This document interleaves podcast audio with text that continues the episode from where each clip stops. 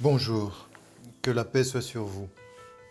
La notion que je voulais aborder dans ce podcast est la notion de la souffrance.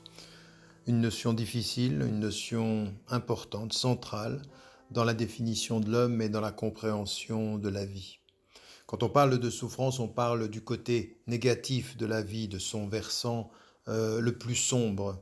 Euh, c'est ce qui fait mal, ce peut être aussi euh, comme synonyme la douleur. La douleur euh, que l'on utilise souvent quand on fait référence à la douleur physique, mais ce peut être aussi une douleur existentielle, comme ce peut être une souffrance physique. Donc euh, les termes sont parfois euh, synonymes ou parfois distincts selon les registres ou selon les réflexions. On fait aussi référence à la souffrance quand on rapproche la souffrance du mal, et ça souvent dans les considérations des monothéismes ou de la tradition judéo-chrétienne et islamique parce qu'il y a une connotation qui est une connotation morale. La souffrance serait euh, souvent euh, liée au mal, liée à une certaine idée de la culpabilité. Nous y reviendrons euh, dans la réflexion tout à l'heure. Donc, si nous parlons de la souffrance, on peut déjà considérer trois types de souffrances qui sont connues et qui nous rapportent ou nous ramènent toutes tous ces types nous ramènent à une réflexion fondamentale sur la vie, la souffrance physique bien sûr, la souffrance mentale, psychique, et puis la souffrance existentielle, celle qui est liée euh, dans notre cheminement au fait de ne plus savoir euh, quel est le sens de la vie ou comment donner du sens à cette vie, qu'est-ce qui peut ressortir de cette vie quand tout nous semble sombrer, quand plus rien ne semble avoir de sens. Donc, ce qui va être déterminant dans notre réflexion autour de la souffrance, c'est finalement trois questions majeures. La première euh, de ces questions, c'est si la vie est un cadeau, et c'est souvent comme ceci que nous le comprenons. La vie en général euh, vaut la peine d'être vécue, elle est offerte comme un cadeau, même dans les traditions euh, moralistes, religieuses, quelles qu'elles soient, les monothéismes ou les traditions spirituelles. Eh bien, si tel est le cas, quelle est la source de la souffrance? Donc, la première des questions, c'est la source, l'origine de la souffrance.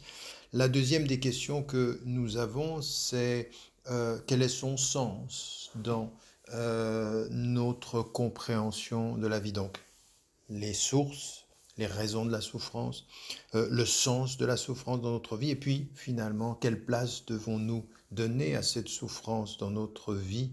Est-ce qu'il est question de la rejeter? Est-ce qu'il est question de l'accepter? Est-ce qu'il est question de s'y euh, résigner? Donc ces questions, elles traversent toutes les spiritualités, elles traversent toutes les religions, finalement elles traversent toutes les philosophies, des philosophies les plus euh, spiritualistes aux euh, philosophies les plus rationalistes, comment gérer la souffrance, comment vivre la souffrance? Souvenez-vous, euh, c'était chez Dostoïevski, mais on trouvait ceci déjà dans les questions, euh, euh, les mêmes questions dans les traditions asiatiques. On trouve même ceci dans la tradition musulmane. On retrouve ce questionnement, par exemple, chez un savant du, XIVe siècle comme Ibn Taymiyyah, qui posait la question, celle qu'on retrouvera, comme je l'ai dit, chez Dostoïevski, puis même plus tard dans la tradition française avec Albert Camus dans La Peste, c'est quel sens donner? Comment comprendre la souffrance d'un enfant innocent, un jeune homme ou une jeune fille de 8 ans, de 6 ans ou encore plus jeune qui souffre et qui peut souffrir atrocement? Euh, Si il est un Dieu d'amour et de bien, comment peut-il vouloir ceci? Si la vie est un cadeau, comment expliquer cela? Et donc on a des questions qui sont fondamentales, elles traversent toutes les, les traditions. Et donc, il faut s'y arrêter un moment, se souvenir par exemple que dans l'ancienne tradition, la tradition bouddhiste, euh, ce qui est souffrance, ça n'est pas euh, une source autre que la vie elle-même. La vie est souffrance. La vie, on est euh, dans la souffrance à partir du moment où le je est je, c'est-à-dire qu'on a conscience de soi et qu'on est partie prenante du monde qui nous entoure. Donc l'éveil de la conscience est la l'actualisation ou la traduction ou la réalisation euh, de la souffrance. Dire je, ça voudra dire, une fois qu'on en a pris conscience, souffrir. Et ce qui va être euh, le cheminement, cette libération, ce dont les deux notions que nous avons dans cette tradition, l'Atman et le Bouddha, quand ça représente la globalité, eh bien, ça va être de sortir de ce jeu, de faire l'effort de sortir de soi pour euh, se libérer de la souffrance. Donc, Annihiler le je, c'est accéder à la paix et dépasser la souffrance qui est l'état naturel de la vie. Et quand en plus notre insertion dans le monde va, par la force des choses, euh, nous obliger à dire je en plus que nous sommes dans le monde, il faut passer par une étape du double renoncement. Renoncer au je va devoir à terme aussi d'une certaine façon euh, vouloir dire renoncer au monde. Alors, encore une fois, toutes les traditions ne sont pas d'accord sur cette euh, réflexion. Il y a eu euh, des, des, courants de pensée qui disaient renoncer au jeu et servir les pauvres, c'est un renoncement qui veut dire justement qu'on ne renonce pas au monde. Il y en a d'autres qui ont dit non, il faut renoncer, revenir à soi et rien qu'à soi pour se libérer de soi à soi.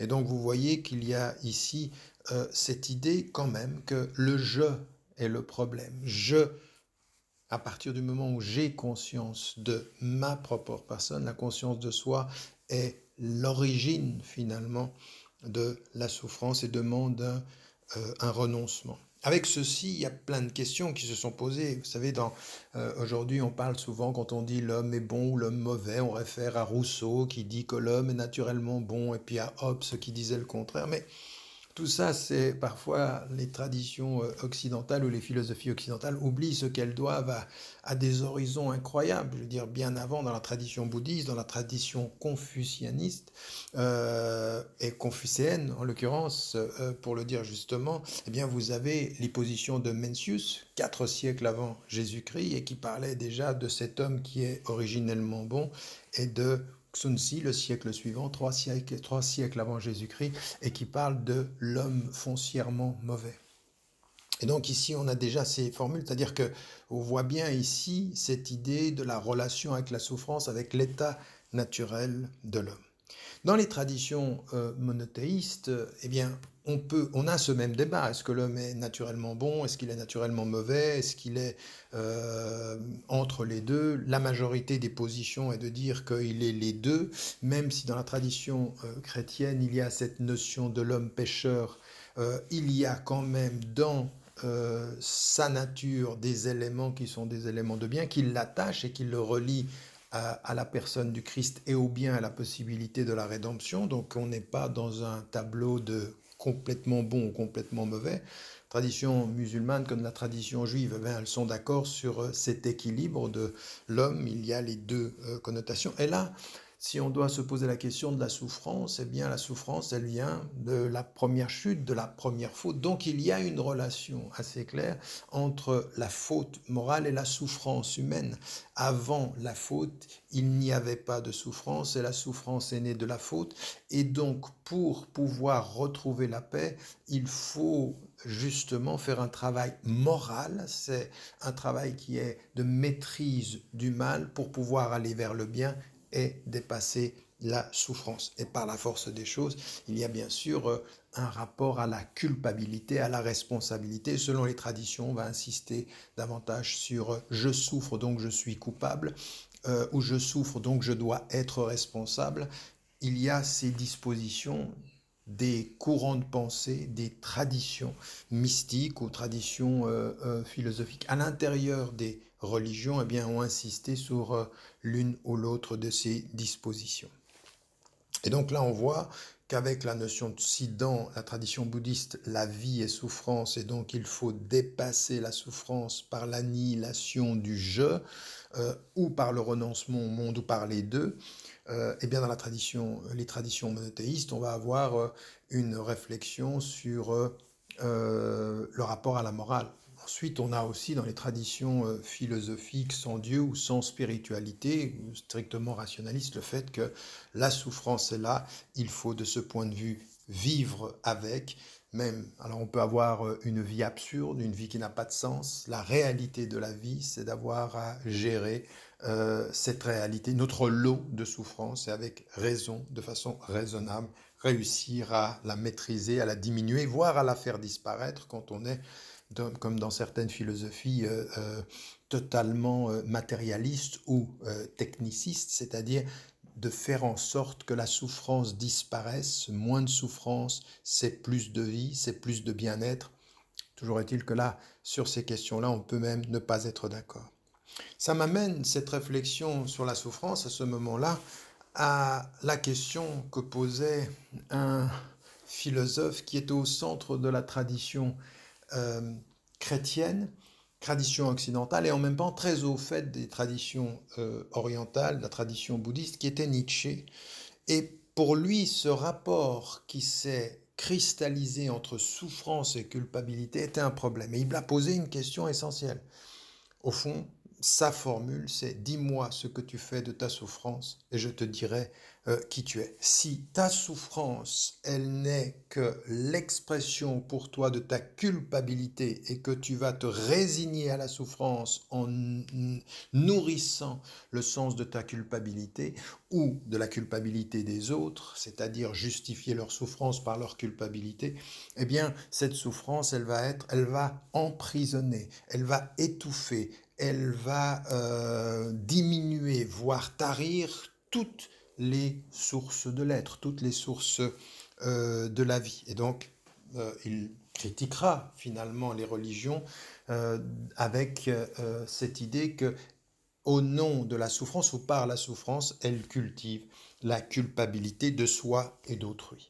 L'autre réponse à la souffrance, d'après lui, c'est cultiver l'instinct créateur, c'est-à-dire faire de la souffrance euh, le, ce souffle, cette blessure qui va nourrir la créativité humaine, et puis par la souffrance qui blesse, réagir en finalement euh, exprimer, exprimant un hymne à la vie euh, au-delà de la souffrance, par la souffrance, et, et nourri par la souffrance, dire que la vie vaut la peine d'être vécue par opposition à cette idée, si nous souffrons, c'est que nous sommes coupables, il faut attendre l'autre vie pour mieux vivre, et donc renoncer à cette vie pour une autre vie où la souffrance ne serait plus, et donc on est dans un renoncement extrêmement négatif. On comprend bien l'attitude ici du, philosophe qui euh, veut que la souffrance, finalement la souffrance, pour le dire plus clairement, encore, c'est le paramètre euh, à l'aune duquel on va pouvoir distinguer les rapports à la vie et voir si ça n'est pas devenu l'arme par laquelle on va transformer le message sur la vie en un message de culpabilité, de culpabilisation et de, euh, de tarissement de toute l'énergie vitale. Ce que dit Nietzsche sur les religions, c'est pas complètement faux, mais ce ne fut pas et ça n'a jamais été toutes les réponses ou les réponses des religions ou même des spiritualités. Certes, il y en a qui ont insisté sur le renoncement, certes, ils ont dit une chose sur laquelle d'ailleurs Nietzsche lui-même est d'accord, c'est que la source de la souffrance, c'est le je, c'est la conscience, quand elle est une souffrance existentielle, c'est le corps. Quand il est une souffrance physique, c'est euh, le mental. Quand il y a euh, de rapport de soi à soi, bien sûr, il est d'accord avec ceci. Ensuite, c'est comment réagir à cette souffrance. Euh, est-ce que l'on s'y enferme dans la culpabilité? Est-ce que l'on s'en libère dans la créativité? Et là, il a raison de poser cette question tout en faisant, ce que je voulais dire par là, c'est qu'il faut faire attention à ce qu'on ne réduise pas la réponse spirituelle et religieuse à euh, l'hypertrophie de la culpabilité. Non, il y a eu dans beaucoup des traditions l'idée de la responsabilité et que la souffrance, au fond, avait du bien parce qu'elle nous permettait d'abord de considérer son opposé. Il ne peut y avoir de plaisir sans la connaissance de la souffrance. Il ne peut y avoir de bonheur si l'on a traversé le malheur. C'est la réalité de notre binarité euh, essentielle. Et puis, avec ceci, bien entendu, l'idée qu'il euh, faut en faire quelque chose. Il, faut, il ne faut pas confondre l'acceptation de la souffrance dans la vie, qui est un fait, avec le renoncement à la vie au nom d'une culpabilité ou au nom euh, d'un regard sur soi qui serait négatif ou d'un regard qui serait sur la vie méprisant. Donc, il pose des vraies questions, il euh, implique que à partir de là où nous sommes, eh bien, nous nous posions ces questions-là. Elles traversent encore une fois, je l'ai dit, toutes les traditions spirituelles et religieuses. Et puis, il faut se souvenir d'une chose que, au fond, quand on observe le beau autour de nous, si l'on est un défenseur de la vie, non pas pour euh, l'idolâtrer, mais pour la célébrer pour ce qu'elle est, c'est-à-dire un temps de passage entre la naissance et la mort. Alors pour ceux qui croient en Dieu parce qu'il y a une autre vie, pour ceux qui n'y croient pas parce que c'est la réalité factuelle, il faut vivre cette vie et essayer de la vivre le mieux que du mieux que l'on peut. Eh bien, la souffrance dans notre vie au-delà du fait qu'elle nous permet, par opposition, par la binarité, de savoir ce qu'est le plaisir ou le bonheur ou le bien-être, parce qu'il faut l'un pour pouvoir comprendre le sens de l'autre, eh bien aussi, ce qu'il faut dire, c'est que dans notre rapport au beau, à la célébration de la vie, la souffrance est essentiel. Les plus beaux chants sont des chants de douleur, les plus belles œuvres, les plus beaux poèmes naissent de nos blessures et de nos larmes. Et cette souffrance-là, elle est aussi la dignité de l'homme dans ce qu'il en fait, non pas pour encore une fois s'y perdre et renoncer même à être, mais s'y retrouver et devenir meilleur que ce qu'il est par l'acte qui est celui de la progression morale, parce que la souffrance peut être aussi un moyen de se retrouver, de revenir à soi et de devenir meilleur, mais également par l'expression euh, de la beauté, de l'art, et ça c'est ce que l'on trouve, c'est ce que la psychanalyse appelle la sublimation, et c'est un, beau terme pour euh, euh, transformer la blessure en beauté de l'expression de l'image. Après, on peut être d'accord ou pas avec ce que ça recouvre dans la psychanalyse, mais le terme est intéressant dans cette façon de dépasser, qui veut dire accepter la douleur sans s'y résigner. Alors, à l'intersection de tous ces enseignements, qu'est-ce que l'on peut retenir de la souffrance? Dans le fait d'abord de l'accepter comme on accepte la vie et d'avoir à en faire quelque chose, le lui donner un sens et d'en comprendre l'origine pour soi Eh bien, d'abord, la première des choses, c'est vraiment, dans la plus grande des simplicités, accepter la souffrance comme étant la réalité de la vie qui nous permet de connaître son versant positif, lumineux, du bien-être, du bonheur, de la paix, etc. Et puis, le deuxième des enseignements, c'est cette souffrance qui nous permet aussi de revenir à l'essentiel. Souffrir, c'est par la force des choses, avoir à se poser les questions essentielles, grandir, devenir meilleur. Et donc il y a bien sûr une idée euh, du versant qui peut être euh, euh, la conscience qui revient à soi et qui ne se perd pas dans les superficialités de l'être, mais qui reviennent et qui revient dans les fondements de soi. Et donc c'est le troisième enseignement, c'est demande un travail. Souffrir demande un travail sur soi pour sortir de soi, pour revenir à soi, pour trouver l'équilibre en soi. Il y a une dimension morale, encore une fois, ne passer de ce sentiment de culpabilité, regarder en face sa souffrance, non pas pour se sentir et rester coupable, mais pour devenir responsable, et puis pour se dépasser par la souffrance, et donc euh, une acceptation, comme je l'ai dit, qui n'est pas un renoncement.